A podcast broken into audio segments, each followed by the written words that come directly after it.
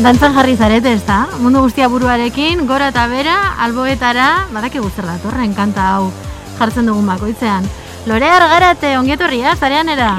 Hori, hori, leire, eskerrik asko, eskerrik asko. Egan beti azten garela martxa onarekin, ez? Eta eta hola sartu alda, e, sartu algara beste gai batzuetan, ez? Olako musikarekin hasita. A ber, zuk jarri diguzu guri musika urte askoan, eta guk zuri musika jartzen dizugu irratian, ikusten? Hori, hori, hori, oso ondo, leire, eskertzen dizuet. Bueno, a ber, e, egin behar dugu zure, zure tartean, zure kolaborazioan girotropiko bat. Hemen bai? eta denboraldia amaitu bitartean. Bai. Eh, Zergatik, Lorea? Zer bai, ba, bai, azken aldian, eta nik uste hitz egin genuen lapizka, zelan, en Maurizio Aldeiturriaga badakigu izan dela hemengo pandero jole, ez, oso, oso famatu, oso pertsonaia, oso guretzate referentea ez leire, eta asko gustatzen zaiguna. Bai. Orduan, azken aldien ere gabizua kontzeptu horrekin, ez? Eh? Zenbat Maurizia daude Euskal Herrian, zenbat Maurizia, ez? Bai, pixat, emakume, eh, ba bai, ba, pertsonaia izan direnak, ez pixka bat, ba, zerbaitetan berrikuntzak egin dituztenak, ez, edo zerbaitetan pixkate brillo, brilloa eman dutenak, ez? Eta orduan hor basurekin hitz egiten esan, no, jo, ba, Maurizia pilo bat daude mundu digitalean. Eta mm ba, batzuk ezagutzen ditu, baina beste batzuk ez ditugu ezagutzen. Eta beti hitz egiten dugu zein garrantzitsua den erreferenteak ematea, ez? Eta eta ere bai, ba, profesio desberdinek ikustea, gero niri asko gustatzen zait, historian pixka bat arakatzea edo kontekstu hori lortzea, ba, gaur egungo berrikuntzak ere bai ulertzeko, ez? Ba, gaur egun, ba, wifi daukagu ez dakiz bai, baina hori nundik dator, ez? Mhm. Orduan, e, e, bai, zareaneko satitxo honetan egingo duguna da, ba, Maurizia digitala pixkat ekarri, ezagutu, eta eta ikusi, ba, ze, ze asmakuntza egin zituzten. Mhm.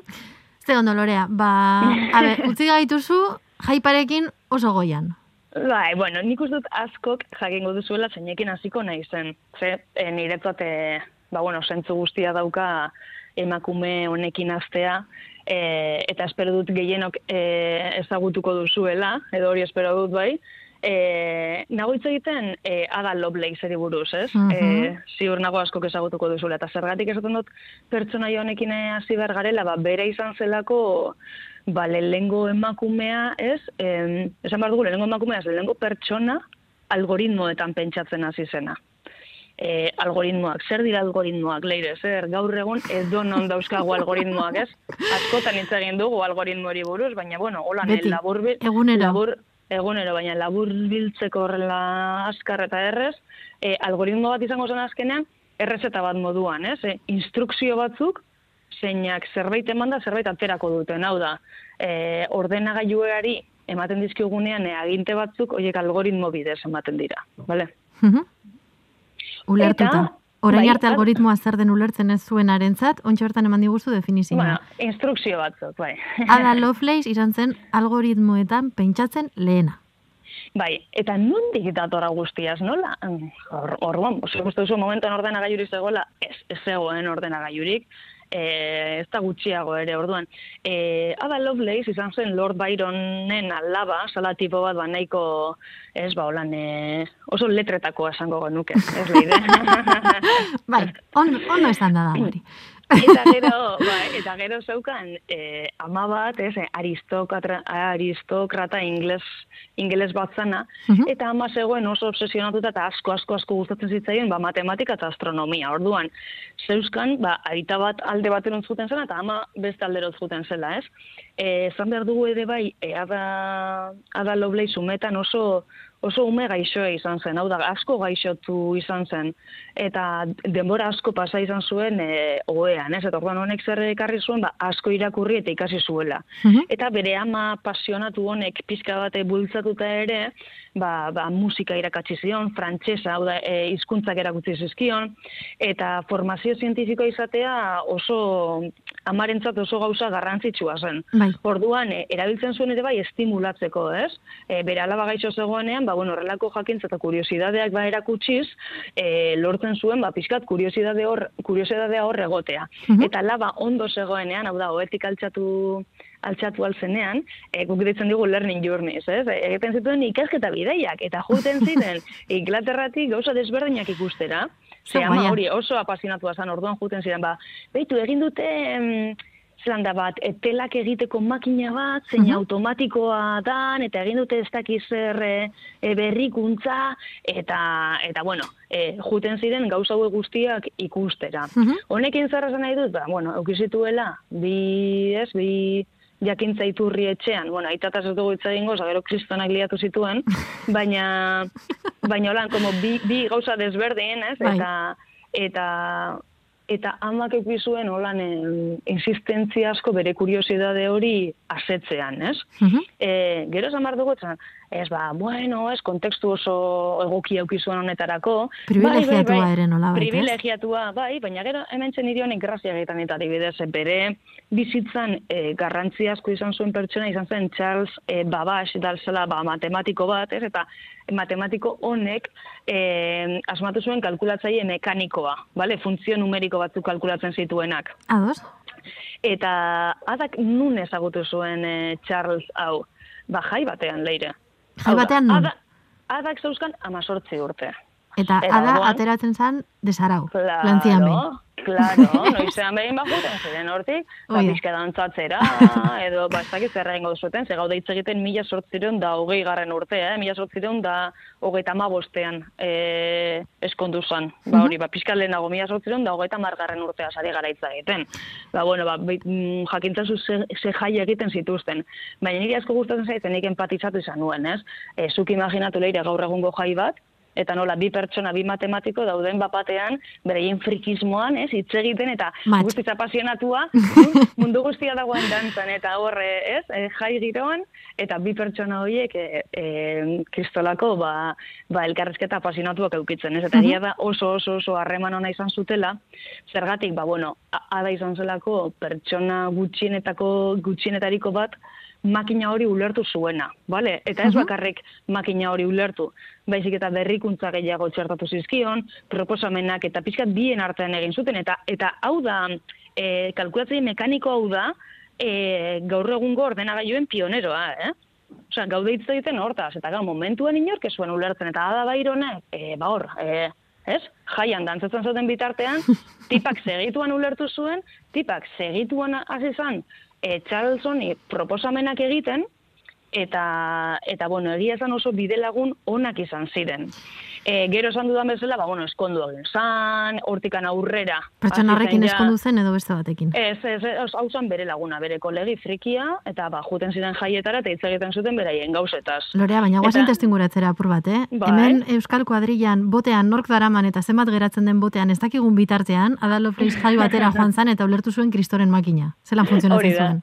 Hori da, hori da, eta e, ulertzeaz gain, e, Charles honekin egin zuten izan zen, ba, proposatu gauza gehiago, tordon bien artean hasi ziren sortzen, ba, ba, gaur egungo ordenagailuak edo ezagutzen ditugunak, ez? Bai. Eta gaur hemen dago beste kuriosidade bat oso oso, ez dakit, bai, niretzate ikusgarria da, segia da, beti itzalean egon den emakume bat dela. Bale, gaur egun, pasatu dira, ez dakizen bat urte, eta orduan gaur egun hemen ari gara berataz hitz egiten.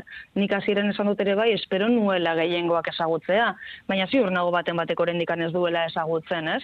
Eta, mm, eta hemen tator nintzat gauza anekdotikoa, nola itzal horretan nola bizi izan, zan bera, ez? E, Charles honekin ere bai, berak Charles honek eroan zituen ia merito guztiak. Eta zein izan zan benetan Ada Lovelace e, lan profesional edo zientifiko bakarra. Ba, leuk egin zuen lan bakarra, eh, eske fuertea da, esatea lan bakarra. Uh -huh. e, egizan zen, mila sortzen da berrogo eta bian, e, scientific memoirs dala e, e, da, e, aldizkari bat, e, bertan, e, e, ingeniari italiano baten artikulua itzultzeko eskatu zioten. Hau da, itzulpen lan bat egin behar zuen aldizkari e, zientifiko horrentzat, ez? Eta zer egin zuen hemen gure Ada Lovelaceek? Ba egin zuen izan, bere nota batzuk gehitu, bere nota batzuk txertatu, bere ikuspuntu batzuk artikulu horren itzulpenean gehitu. Mhm. Bere interpretazio batetik, ez? Berak uste zuelako hori gehituta, asko zo beto ulertuko zela. Orduan, zer hartatu zen? Ba, exitua egizutela bere apunte hoiek, ez artikuluak berak. Hau da, berak gehitu zituen e, apuntetxo hoiek, izan dira, hori da, izan dira, etorkizunean, eragin auki duten e, e, aportazioak, ez edo eragin auki zuten e, benetako ikerketa, ikerketa lana, eta hortan, eta honek graziasko egiten ditere bai, e, Adalo Blazek hori publikatu zuenean, zu pentsatu. E, gabasen e, makina, Adalo Blazek bakarrik e, zuen. Adalo Blazek zeukana zen imaginazio eta kapazidade bat, e, makinak egin nalko zutena, aurre ikusteko, uh zeina, artikulu hori e, idatzi eta egun urte berandu, oza, egun urte pasa arte, bai. inork zion testigu hartu, eh? inork zituen bere ikerketak jarraitu. Hau da, egun urtez aurreratu egon zan ere ustez. Ara. Eta, eta pixkat hori hori zan zan, ez? Olan pixkat egiteko lagur pentso bat, da, e, e, neska bat oso kuriosa. E, jakintza asko, ez, e, maneiatu izan duena, gehi bidaioiek inspiratutako gauzak, gehi jaietan topatzen zituen lagun friki hauek ez? Matematikoak, e, gabaxa hau esan duguna, eta zelan horrekin ere bai, ba, elkarrezketak eta eta gehien bat leire askotan esaten duguna, bere jakintza hori elkar banatuz, elkar banatzea oso garrantzitsua da, elkar banatuz nola heldu zen beste batzuen proiektuako betzera. Eta bere itzalean egon zen. Mhm baina berak ekarpen, berrikuntzarako ekarpen asko, asko, asko, asko ekarri zituen, em, gogoratuko dut berriz ere sortu zen eta eta e, lehenko altzirakatzen zen algoritmoa berea izan zela, ez? Eta hori aurrerapen bada, gaur egun ez dugu ezer egiten algoritmo gabe, ez? Bada Lovelaceek e, e, sortu zuen kontzeptu hori, ema, izu, guazen, e, ordenagailu hori meka, ez, e, makina mekaniko honi agindu batzuk ematera. Eta nola ordenatu ditzakegu agindu hauek, ba horrela, horrela, horrela, eta sortu zuen algoritmoa. Eta nire zatoz ikusgarria da, berak egin zituen, ez, berak sortu zituen gauzak, iun urte berandu agora arte, ez ere abili, ez, ezin izan zirela erabili, inork ez zuen lauki kapazidadea gauza horiek hartu eta aurrera eramateko. Mm Orduan, benetan oso pertsonaia potentea izan zen, eta eta ba, gaur egungo ingurune digitala horrentzat, ba, zer esanik ez. O, ia, igual bera gabe edo bera ez balitza usartu e, itzulpen horretan notatxo horiek sartzera, ba, ez dakigu gaur egun guk, gaio ze puntutan egongo ziren, ez? Lorea, gora Maurizia eta gora da Lovelace. Hori, hori, hori, haupa Maurizia. Hau bai. eta, eta haupa bai, haupa mundu digitaleko ba, emakume askoz. E, eta enaiz joango beti ere ez da inaintzinara, eh? Osa, gaur egun ere asko dauzkagu, baina hasieran esan dudan bezala uste dut oso garrantzitsua dela pixkate historiako kontekstu eukitzea e, ba, gaur egungo berrikuntzak eta kontekstuak ulertu alizateko. Ezkerrik asko lore argarate. Ezkerrik asko zuri, leire. Gero arte. Ebango gara, gora. Agur.